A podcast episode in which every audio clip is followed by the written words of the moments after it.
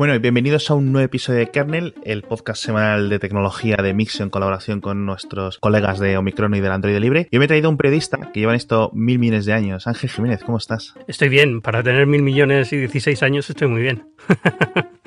no, 16 años, no mil millones. Es imposible que, no conozcáis a Ángel si escucháis sobre todo podcast de tecnología o si leéis de tecnología. Estás en todas partes, Ángel. Eh, ojalá, no.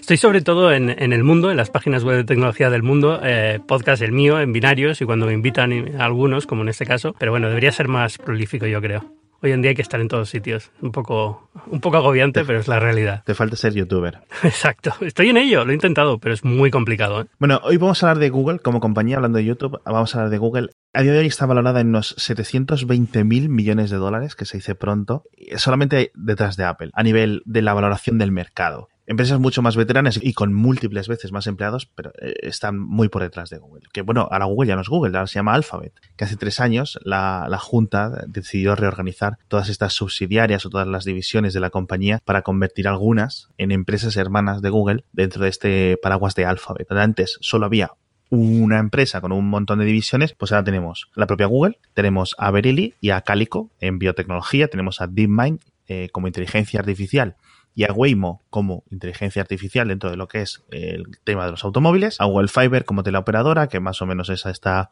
un poco de capa caída, a Nest en productos de domótica, que tampoco va muy allá, pero va, y luego tenemos a Jigsaw y a Sidewalk, que son, yo lo definiría como think tanks o como, ¿no? Como herramientas de presión política, y luego tenemos dos divisiones de capital riesgo, o sea, no una, dos. Tenemos Google Ventures y Capital G, que son para invertir en diferentes formas en, empresas y en, startups. Y luego tenemos X o X.com o como lo quieran decir, que es esta incubadora para, los proyectos locos. Y todo eso, que nos ha costado un montón de tiempo eh, explicar, sin contar con subsidiarias que realmente no lo son, que siguen y permanecen dentro de Google, como puede ser YouTube, como puede ser el proyecto Android, un montón de productos y de servicios que tiene Google o que incorpora Google como, como diversas divisiones. Algunos podrían tener sentido eh, como empresas independientes y otros no, pero eso es lo que vamos a, a dirimir hoy. Lo vamos a plantear, Ángel, si te parece, con una pregunta un poco compleja. ¿Tiene Google demasiado poder? O, mejor dicho, en las áreas donde Google tiene mucho poder, ¿está abusando de él? Pues eh, es tan complejo como la lista de empresas que acabas de decir. Es, eh, yo creo que todos tenemos una intuición respecto al tema y es que sí. Es decir, Google se ha convertido en una empresa que es imprescindible para la vida tal y como lo hacemos hoy en día.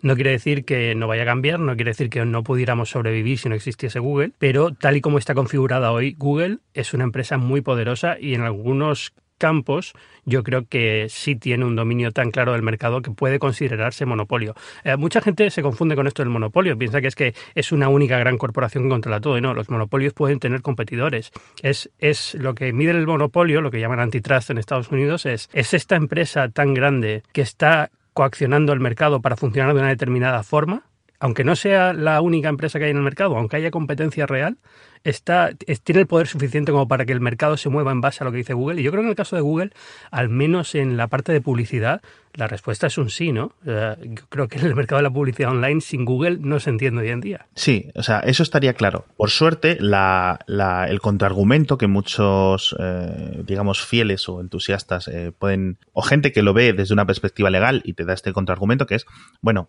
si Google fuese o hubiera manipulado tanto el mercado a su favor o hubiera hecho tantas cosas, no hubiera aparecido este segundo gigante de la publicidad como ha sido Facebook, ¿no? Pero entre ambos dos sí que hay un, control completo del, mercado, al menos en, tema de publicidad online. Lo estamos viendo el, día a día, cada mes que pasa, más y más de lo que es la publicidad online se, se invierte en estos dos, en estos dos medios. Aún así, vamos a desarrollar o intentar decir pros y contras, ¿vale? Sobre una posible o hipotética división forzada, un cisma o una ruptura de Alphabet o de Google, como queréis decirlo, en caso de que un día los reguladores, bien sean los europeos, bien sean los estadounidenses, eh, que ambos dos partes del Atlántico están un poco detrás buscándole las castañas a estas empresas, no solo a Google, sino también a, a Amazon y a Facebook específicamente, sin dar una opinión clara, porque al final no podemos opinar como, como meros observadores que somos. Entonces, te voy a comentar eh, varios productos y divisiones de Google y comentamos si creemos que estarían mejor o peor, ¿vale?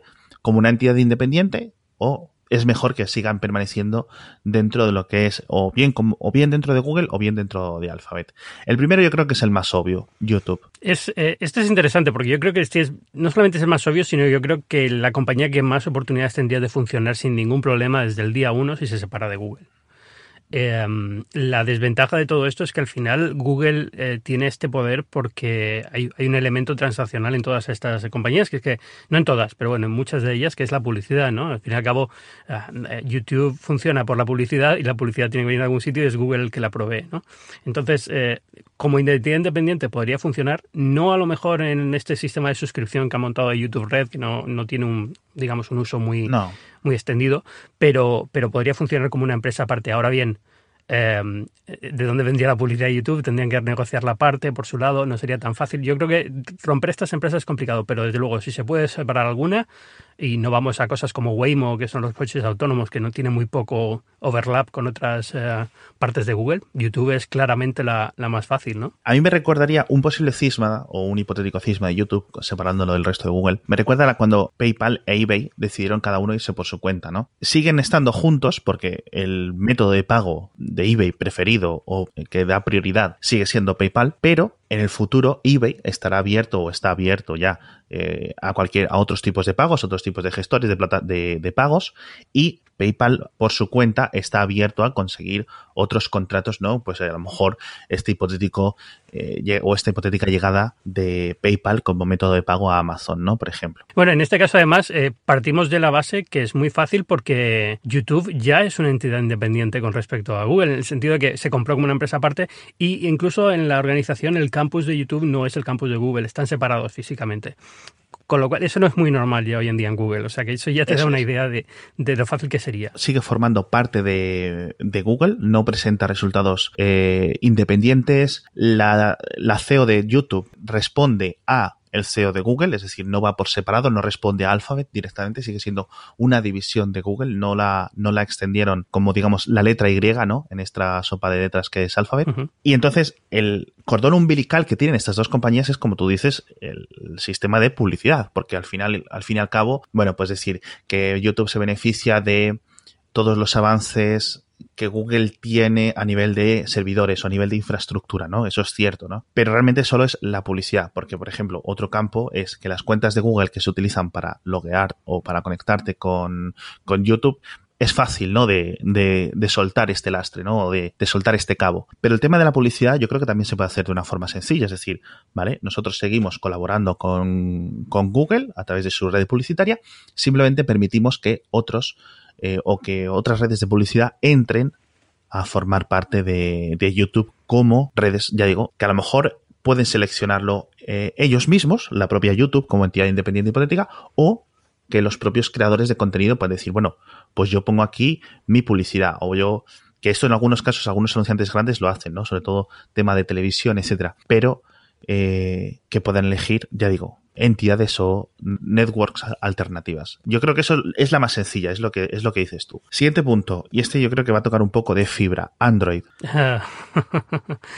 es complicado separar Google de Android, pero se podría. Y de hecho, a lo mejor tienen que es, digamos la, ruptura fácil desde el punto de vista judicial, porque lo que esté, lo que se está viendo ahora en Europa, lo que se está viendo en, Rusia ya, ya han tenido juicio sobre esto, y en Estados Unidos se empieza a considerar es si si Google está forzando el uso de sus servicios al usar la plataforma de Android o no, ¿no? Es decir, eh, cuando un fabricante quiere poner Android, tiene que sí o sí, en el contrato que firma, salvo que quiera poner el Android más básico, el AOSP, eh, tiene que poner unos servicios de Google, mapas, eh, no sé, las últimas aplicaciones que tenga ahora de Halo y de estas, y el Duo. Todos estos servicios que, digamos, si quieres tener el contrato oficial de, Google, tienes que poner. Yo creo que la justicia iba a decir, oye, no, esto no puede ser así, o, lo que ha pasado en Rusia, ¿no? Una multa o algún tipo de, coacción para que, para que rebaje un poco ese, ese nivel. ¿Android puede ser independiente? Puede ser independiente, pero entonces a Google le aporta muy poquito. Es decir, el, valor de Android para Google es precisamente un vehículo para forzar el uso de sus servicios. Como empresa independiente, yo no veo la viabilidad de Android en sí. No sé cómo la verías tú, vamos. Yo la veo como dos partes. Vamos a ver. En principio, es cierto, hay una presión de Google muy fuerte en los contratos. Es decir, los contratos van mucho más allá de qué aplicaciones tiene que tener preinstaladas. Los contratos van tan allá como decirle a un fabricante de, de teléfonos con Android, como por ejemplo puede ser Samsung en España o Samsung en México, si tú estás vendiendo teléfonos que vengan con Android, que vengan con nuestros sistemas eh, de, con Google Play Services, tú no puedes vender en el mismo mercado teléfonos alternativos que no tengan eh, Google Play Services con Android. Es decir, Samsung no podría hacer una versión propia de Android y venderla en España. Si quieres seguir vendiendo o dentro de la Unión Europea, no sé cuál es el marco, pero va como por mercados. Hmm, tiene que hacer como Amazon. Exacto, o haces como Amazon y te desligas de Google completamente o eso, porque Samsung tiene su propia versión alternativa de Google que la presenta en China sin, y bueno, y todos los fabricantes, Huawei, Oppo, Vivo, Xiaomi, etcétera. Allí venden teléfonos que están desligados completamente de Google. El problema es que no pueden coger esos teléfonos y decir, bueno, pues lo voy a vender en Estados Unidos, lo voy a vender en Nigeria, lo voy a vender en Brasil. Ese es, yo creo que ese es el, argumento más fácil para romper y para multar a Google si llega la multa eh, en 2018, ¿no? Que ya sabemos que se va a retrasar. Dicho esto, Google como proyecto de código abierto sigue siendo un proyecto de código abierto un poco peculiar porque no es como algo común que van haciendo un montón de empresas, como puede ser el kernel de Linux o cosas así. No, esto es Google, decide Google, Google marca, Google acepta, es decir, Google dirige, es como un eh, rey benevolente, ¿no? Un dictador benevolente, ¿no? Con, con Android. De momento va bien, etcétera, pero no es un proyecto de código abierto al, uso, ¿no? A lo que tenemos. Entonces, estaría bien que el mercado, desde, y esto es una, una, opinión que llevo deteniendo desde hace años, eh, estaría bien que Google, eh, o Android mejor dicho, estuviera abierto a otros fabricantes. Es decir, que si tú eh, o un fabricante, las APIs cuando conectan de este teléfono, un teléfono nuevo que te compras, a un mercado de aplicaciones, ¿vale? de, la, forma que están programando los desarrolladores ahora mismo, están programando las aplicaciones para que funcionen con Google Play. Es decir, no son aplicaciones realmente de Android, porque los pagos, las interacciones, las descargas, un montón de factores van a través de Google Play. Con lo cual, mañana no puede llegar, voy a decir, Microsoft y decir, esta es mi de aplicaciones y los desarrolladores suben las aplicaciones a sus sistemas porque no van a funcionar, porque las APIs no están. Entonces, yo desde hace tiempo vengo diciendo, bueno, a lo mejor lo que pueden obligar los legisladores europeos, que sí tienen como más capacidad de poder, es decirles, vale, tenéis que coger estas APIs y liberarlas o, yo qué sé, homogeneizarlas, ¿no? Vamos a hacerlas de forma que vayan al sistema en vez de a Google Play Services, ¿vale? El sistema de Android. De esta forma, un tercer player, un tercer actor, como puede ser Amazon, que ya tiene su propia tienda de, aplicaciones, puede, digamos, tener una oportunidad, ¿no? En, el mercado, porque si no va a seguir siendo eh, los dos Android que hay, el, el Android cada uno del salvaje oeste que es en China, es decir, cada operador o cada eh, fabricante por su cuenta, o lo que hay en el resto del mundo, que es todo ultra dependiente de... Sí, pero fíjate, o sea, esta, esta situación pasó precisamente porque Google tenía digamos que solventar el otro problema que tenía con Android, que era la fragmentación del mercado. Eh, gente que no actualiza sus teléfonos y demás, con lo cual llevándose las APIs a Google Play lo que ha conseguido es que una actualización de Google Play en tu teléfono te pone ya en un nivel de compatibilidad muy alto con el resto de aplicaciones que hay en el mercado. Si haces este cambio, eh, vuelves al problema que tenías antes, y es que eh, entras en un caos de qué, qué, versión de Android tiene cada uno, qué API soporta, la aplicación que he desarrollado solo va a funcionar en estos teléfonos, eh, que es, al final acabas destrozando la plataforma. Y esto es sin entrar siquiera en el hecho de, bueno, un Android independiente entonces sería económicamente viable como empresa o como proyecto open source. Ah, a lo mejor no. O sea, a lo mejor los primeros años sí, porque hay que desarrollar un sistema operativo desde cero, pero al tercer año los, los fabricantes ya tendrían sus propios sistemas operativos y pasarían completamente, digamos, del, del, esfuerzo. Es como, bueno, en este caso sería como algo como Linux, ¿no? Es decir, sí, se puede crear un ecosistema en torno a él, pero, pero Linux no surge, surge como un desarrollo open source desde el principio, no surge dentro de una compañía. Aquí estás diciendo a Google, estás obligado a desprenderte de este, de, este, de esta parte de tu negocio y a partir de ahora es una empresa que realmente es una organización y no tiene, no tiene un afán de lucro, digamos, no es una empresa que va a tener un afán de lucro, lo cual es un golpe bastante, bastante serio. Se podría hacer, pero no estoy del todo seguro de que a la larga fuera viable. Eso es. Al final no es tanto decirle a los fabricantes lo que tienen que hacer, sino darles como libertad para que puedan elegir. Al final Google directamente desde Android no hace dinero lo que hace dinero es, uno, lo que dices tú, poniendo sus servicios en, las manos de cada vez más y más y más y más y más gente, y por otro lado, eh, llevando búsquedas y llevando tráfico a sus, a sus propiedades, ¿no? Entonces yo creo que va a haber un cambio mínimo, mínimo, a lo mejor no es lo que pedimos, pero a lo mejor sí se les ofrece contratos más lenientes, ¿no? Vamos a decirlo así a los, a los fabricantes. Es decir, que a lo mejor no tengan que venir o que no les pueda forzar a instalar determinadas aplicaciones o que no les pueda forzar a tener Google como motor de búsqueda predefinido, ¿no? Todo este tipo de cosas, ¿no? Un poco es muy relacionado, es que este caso es muy relacionado, muy similar al de Microsoft o al de Windows eh, con la Unión Europea hace una década, década y pico, ¿no? Sí, pero tú crees que hace una... Las decisiones que se tomaron hace una década incluso parecían lógicas, pero dando la vista atrás, ¿tú crees que lo fueron? Es decir, eh, el hecho de obligar a Microsoft a no instalar por defecto eh, Internet Explorer en, Windows y forzarle a que tuviera otros navegadores, ¿realmente avanzó en algo la competencia, no, Netscape sigue hundiéndose eh, eh, y, a, la larga se ha visto que era la forma, es decir, el, sistema operativo no puede no tener un navegador de Internet hoy en día, no se nos ocurre, es decir, tú te compras un teléfono y no piensas qué navegador le instalo, te viene con uno, sí o sí. Eso es. Y luego ya si quieres a lo mejor lo puedes cambiar o no, depende de dónde estés, pero en general ya se entiende que el navegador Internet forma parte intrínseca de lo que es el sistema operativo y no tiene sentido que no venga uno por defecto. Y Microsoft era un poco lo que quería hacer y al final, eh, pues en, aquella, en aquel momento parecía que, que, que, era un, un, ataque, digamos, por, por posición de monopolio, pero hoy en día yo creo que se hubiera visto de forma muy diferente. Vamos, es, mi impresión. Yo lo veo desde un punto de vista muy similar, pero te doy la razón eh, de forma inicial. De la forma que yo lo veo, esto era, aquí sería Android darle libertad a los fabricantes, en el sentido de que si quieren decir o si quieren conseguir un contrato para que Microsoft les dé X millones y poner Bing como motor de búsqueda, por defecto, ¿no? O preinstalar la versión de Microsoft Edge para Android o preinstalar X aplicaciones, que ya lo pueden hacer, pero me refiero a en sustitución de las originales de, Google, ¿no? Es decir, por ejemplo, poner Edge en vez de Chrome en los, en los móviles, ¿no? O poner un, launcher concreto de, Microsoft. Este tipo de cosas no son, eh, se pueden dar a elegir y Microsoft o Amazon o cualquier otra empresa, ¿no? A lo mejor en el futuro alguna compañía como Tencent o, quien sea, pueden decir, poner un cheque obligará o llegar a un acuerdo con Huawei, con Samsung, con quien sea, para, digamos, que las aplicaciones preinstaladas sean distintas. Otra opción es que los reguladores digan no.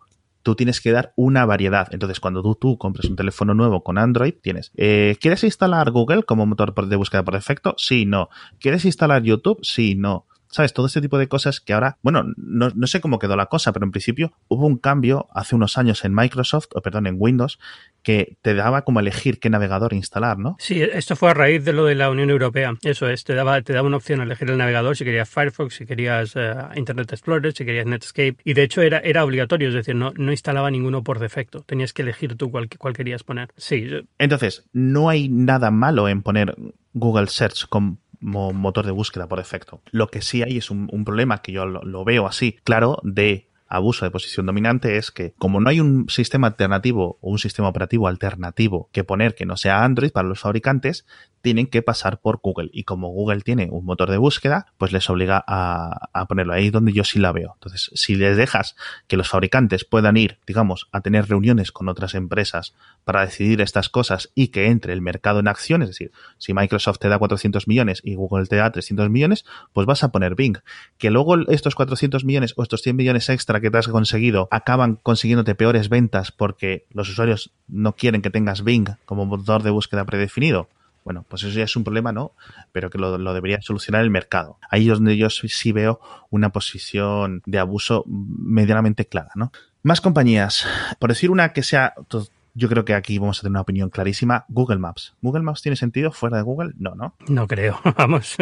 No, no. De hecho, cuando me lo has preguntado y dicho, ¿estamos de acuerdo? Digo, voy a, voy a pensar la contraria, a ver si puedo, si puedo hacer de abogado del diablo, pero es que no se me ocurre cómo. O sea, es, es, algo que está tan vinculado al, al, a búsquedas, digamos, que no tiene sentido sacarlo fuera. En el futuro, en el futuro habrá que ver por cómo, digo, por cómo incorpora Google Maps o todos estos resultados de mapas, de información de dónde vamos, de las tiendas, no sé si vais, estás viendo que cada día, cada semana hay como una noticia nueva de ahora eh, en Google Maps saben las horas a las que están las tiendas llenas o te recomienda que vayas a una hora o vayas a otra hora, ¿no? Todo ese tipo de información de negocios, etcétera, eh, cada vez va a ser más relevante y su incorporación o su metástasis dentro de los eh, motores, de los resultados de búsqueda, cada vez va a ser más complicada y no me extrañaría que en el futuro, en el futuro acabase en un caso similar a lo que pasó con Google Shopping. Pero bueno, yo creo que aquí se están, se están cuidando en salud, ¿no? Por cuando... Aquí la única solución sería hacer lo que decíamos de Android. Es decir, si, obligas a Google a que Google Maps se convierta en un proyecto de software abierto en el que todo el mundo pueda contribuir y a partir de ahora es una interfaz pública que cualquiera puede acceder, ¿no? Pero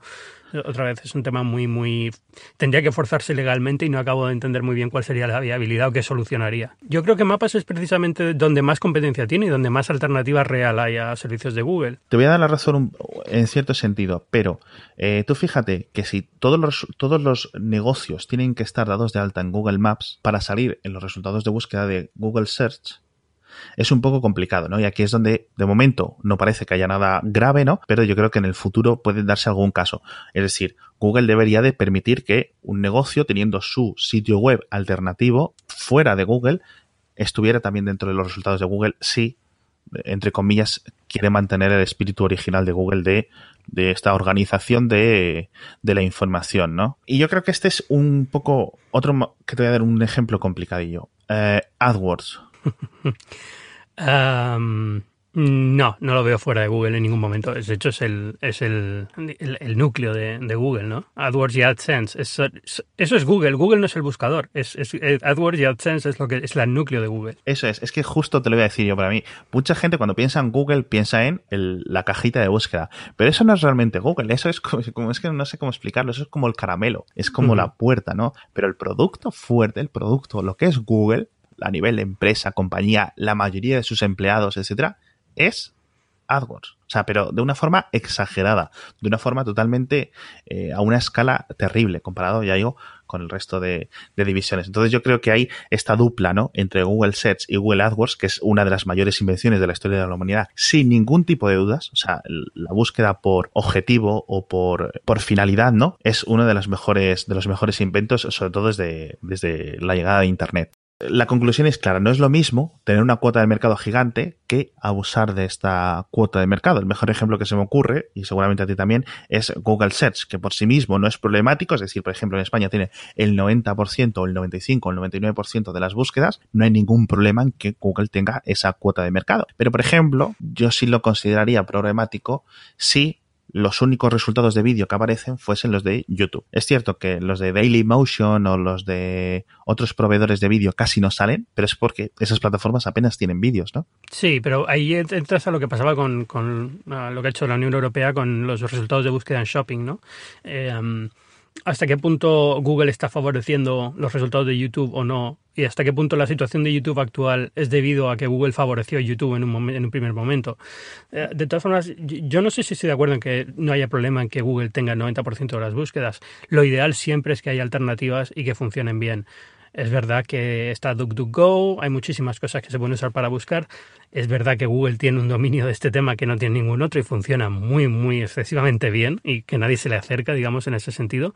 Pero lo ideal sería que no tuviera el 90%. Pero sí es verdad que en este caso no creo que sea un, tema tan grave como el dominio absoluto de la publicidad, por ejemplo.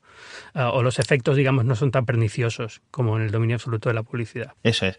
Una pregunta aquí que me acabo de acordar. ¿Qué pasó con Google, con Google News en España? Porque al final eh, se fue, pero ha vuelto. Es decir, tú cuando buscas tienes resultados de Google News, pero no tiene la portada. Tienes resultados de Google News de, creo, y esto, eh, tengo un problema yo, y es que yo utilizo Google en Estados Unidos. Ahora estoy en España, pero como he estado mucho tiempo en Estados Unidos, tengo todo configurado para Estados Unidos y a mí cuando busco Google News, Google News Estados Unidos. Eh, en España lo, lo, que sé es que ahora lo que muchos eh, editores que han dicho que sí, que por favor que pongan sus resultados y que se, se actualicen y demás.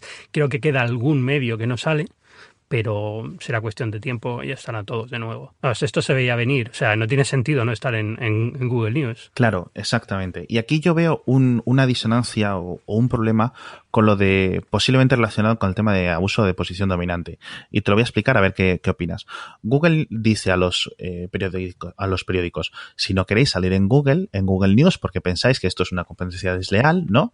Pues simplemente tenéis que poner esta línea en el robots.txt y nos indexamos y no salís. ¿Cuál es el problema? Que entonces no solo dejan de salir en Google News, dejan de salir en Google en general.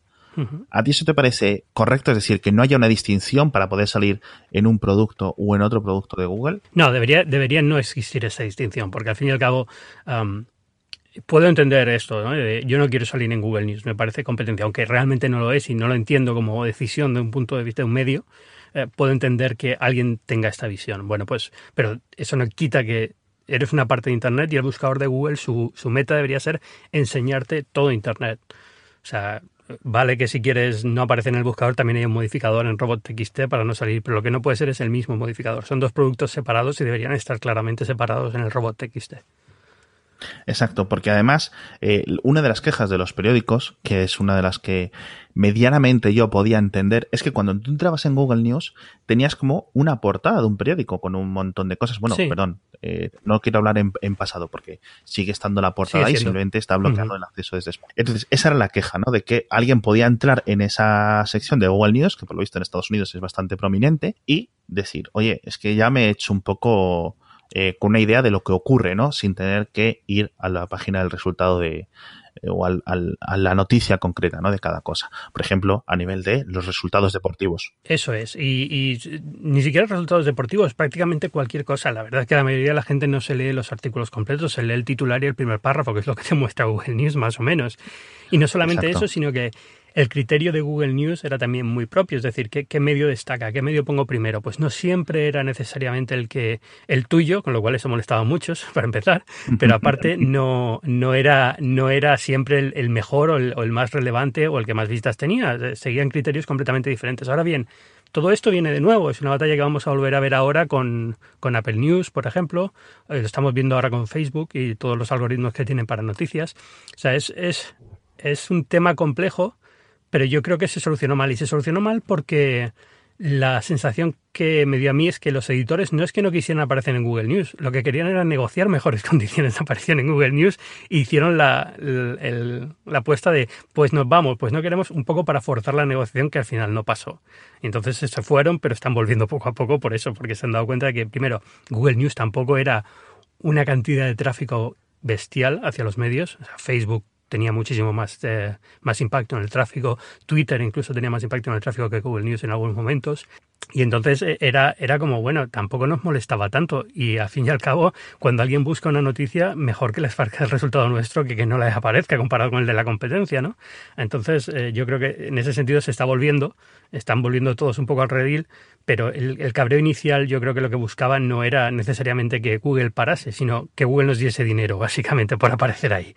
Y como no coló, pues se fueron. Eso es. Y, eh, me parece que supuso una caída de tráfico, ¿no?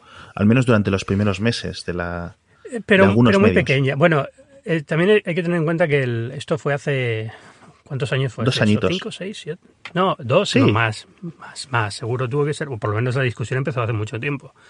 Pero Ah, bueno, la discusión sí. Pero, pero no es tanto. O sea, Google no manda. Google manda mucho tráfico de muchas formas, e incluso por búsqueda directa. Pero, pero yo creo que Google News no era una fuente de tráfico especialmente amplia para casi ningún medio general eh, en español. Hombre, eh, da la casualidad que había medios muy pequeños que siempre estaban destacados muy prominentes en Google News, que probablemente lo notasen mucho más. No, ahora no caigo ahora el nombre, pero recuerdo que, no sé si era Aldo Aragón, uno de estos, que, que no tenía una difusión muy grande en Internet, pero en Google News siempre estaba de los primeros, y entonces era como, evidentemente a ti te va a afectar mucho que Google News se vaya, porque tendrá muchísimo tráfico por aquí. Entonces, cualquier tipo de decisión que se tome, si es que se llega a ocurrir algo, va a tener que venir o bien desde Europa, porque es una de las eh, de los lugares eh, que tiene, digamos, fuerza suficiente, ¿no? Como para designarle o decirle a este tipo de empresas tienes que hacer esto o te quedas fuera de nuestro mercado o dentro de, digamos, desde su hogar, que es desde Estados Unidos. Es decir, el Congreso de Estados Unidos o la Comisión Europea o el Parlamento Europeo tienen que eh, hacer leyes que marquen una posible cisma, un posible cisma dentro de Google.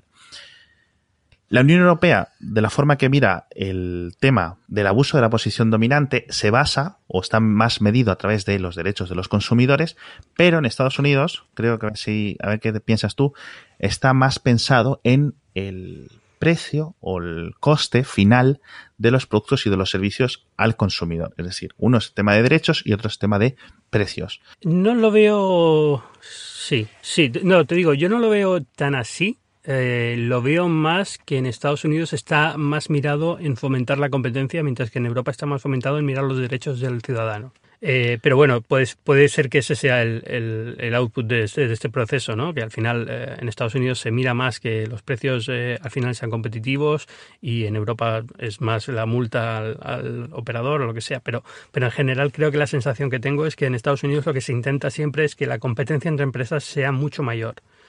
Ah, no necesariamente que beneficie al, usuario, porque estamos viendo con todo tipo de decisiones como neutralidad de red y demás, que eso está muy bajo en la lista de prioridades de, las comisiones de Estados Unidos. Pero, pero bueno, no sé, es, mi impresión. Sí, es cierto que siempre hay un tipo de o algún un elemento de presión política, como en el caso de, las hmm. operadoras de telecomunicación que comentas en Estados Unidos, pero yo sí creo que se centra en, eh, es decir, es muy fácil para un político explicarle a su electorado o defenderse, ¿no? Eh, en este sentido. Es decir, vale, ok, pues ponte a buscar en otra compañía, ponte a buscar en otro buscador, o ponte a utilizar otro proveedor de vídeo. Es decir, YouTube no te cuesta a ti dinero, por ejemplo, o Android a ti no te cuesta dinero. Con lo cual, mientras eso no se convierta en teléfonos más caros, que de momento no está siendo el caso, o en anuncios más caros para sus negocios, ¿no? que de momento tampoco parece que está siguiendo el caso por eh, la depreciación constante de, de AdWords, yo creo que parece que Estados Unidos no va a tener o no va a intentar hacer ningún tipo de, de dolor, ¿no? En, en, Google o en Alphabet. Están mirándolo, ¿eh? Están mirándolo. Están, mirándolo. empezando a mirar el caso. Eh, ahora la FTC está empezando a mirar el caso de monopolio en Google. Em, precisamente creo que por lo de lo, por la misma razón de lo de Android, de, de forzar instalación de aplicaciones pero, pero no se está mirando de, forma tan detenida y todavía no hay ningún tipo de sentencia en este caso y no hay ningún tipo de multa todavía. No se sabe si la habrá. Pero yo creo que, que puede venir desde muchos frentes la guerra para Google en los próximos años, no solamente Europa, aunque Europa sea claramente, y más en nuestro caso que estamos en Europa y lo vemos muy de cerca, pero que sea como el que más, digamos, está luchando por estas cosas, pero yo creo que puede venir desde Estados Unidos perfectamente también, por no hablar de Rusia, por no hablar de si China finalmente da un poco su brazo a torcer y deja pasar algunos servicios de Google que esté muy encima de ellos. O sea, hay, muchos vectores por los que puede entrar una, una fragmentación en Google de cara al negocio. Sí, no, incluso India, que yo creo que es eh, un, mercado que, Google tiene muy en cuenta, sobre todo por la, increíble base, aunque no sea una fuente grande de ingresos. Entonces, una de las hipótesis que yo creo que va a pasar ahora con esto de la investigación de la, de la FCC a Google, que ya hicieron una investigación hace varios años, pero quedó archivada por todo ese tema de Android, etcétera, si sigue adelante, etcétera, em, yo creo que va a ser de poli malo. Pero la, la, Unión Europea va a hacer de poli más malo, con lo cual va a tener que haber algún tipo de acuerdo global o algún tipo de paso adelante por parte de Google de decir vamos a cambiar estos contratos, esta es la oferta de cambio que ofrecemos a los a nuestros socios fabricantes o esta es la oferta que ofrecemos en cambios a nuestro motor de búsqueda o en cambio a AdWords o en cambios a YouTube, etcétera, para que no les fuercen a romper, ¿no? O incluso desligar YouTube de, de Google para pasarlo a Alphabet o incluso en el futuro, digamos, un, un cisma total, es decir, que YouTube permanezca como entidad independiente, cotizando en bolsa por seguramente un pastizal, es decir, a lo mejor ciento y pico mil millones de dólares o doscientos y pico mil millones de dólares, y que Google permanezca como una entidad que simplemente tiene un porcentaje de, de esa compañía enorme, ¿no? Y ya, y ya, está, y así todos felices. Eh, vamos a ver qué pasa. Yo creo que desde luego Europa va a seguir presionando porque se ha dado cuenta que tiene un caso eh, que es popular en cuanto a la población. La gente en general apoya que se persiga a estas empresas, no solamente Google, sino Apple, eh, Amazon, Starbucks, todas estas. Hay muchos puntos donde presionar. Y en Estados Unidos también. Sí, pero aquí en Europa hay muchos puntos donde presionar porque tienes también el tema de los impuestos. Ya no solamente es abuso de poder, sino que muchas de estas empresas no están pagando impuestos locales, tienen estas estratagemas que tienen internacionales para desviar el dinero, con lo cual tienes también un, caso de, apoyo popular a, que se persiga y se, castigue a este tipo de compañías. ¿no? Con lo cual, eh, veo una presión muy clara en Europa. Veo una presión un poco menos clara en Estados Unidos, pero también puede pasar. Si acaba pasando algo, el problema que corremos es que eh, el peligro que corremos es que acaba pasando algo de forma regional. Es decir, e, e, entramos en esta situación extraña que pasaba con Microsoft en su momento, con Windows, en el que Windows en Europa era de una forma y Windows en Estados Unidos era de otra. Y entonces cuando te compras un Android en Europa no es lo mismo cuando te compras un Android en Estados Unidos. Pero cuando empiezas a tocar cosas que están muy entrelazadas, y China es un buen ejemplo, al final el mercado es tan diferente que ya puedes ni siquiera contarlo como Android. Hay muchos analistas que ni siquiera lo, lo cuentan como Android China, que no tiene nada que ver con Android. Y, y, y ser un problema pues para desarrolladores, porque piensa que muchas de estas cosas están muy interrelacionadas. Es decir, ¿qué aplicación puedo crear para Android ahora versus qué aplicación puedo crear en el caso de que Android sea muy diferente en Europa y Estados Unidos? Sobre todo si se tocan cosas a nivel de API, de Google Play, de, de este tipo de, de cosas que, que te puede dejar en una situación de, de desprotección, ¿no? No tener una homogeneidad puede ser costoso para la plataforma. Eso es. Entonces, como vemos, es un tema harto complicado. Van a llegar más multas por parte de la Unión Europea, van a llegar más acciones por parte de Estados Unidos en el futuro, sin ninguna duda. A lo mejor incluso por el tema, como comentabas tú, de esta presión, porque parece ser que ambos partidos eh, grandes, mayoritarios en Estados Unidos, quieren, quieren hacer algo con, con, estas grandes empresas, ¿no? A lo mejor no tanto contra Google como en general Google, Facebook, Amazon, etcétera, pero parece ser que mmm, hay miedo, hay miedo en general a que estas empresas tan grandes sigan eh, operando de esta forma tan global y casi mm, haciendo lo que quieren en, en todo momento. Muchas gracias Ángel por, por acompañarnos y nos vemos la semana que viene. A vosotros, gracias. Adiós. Adiós.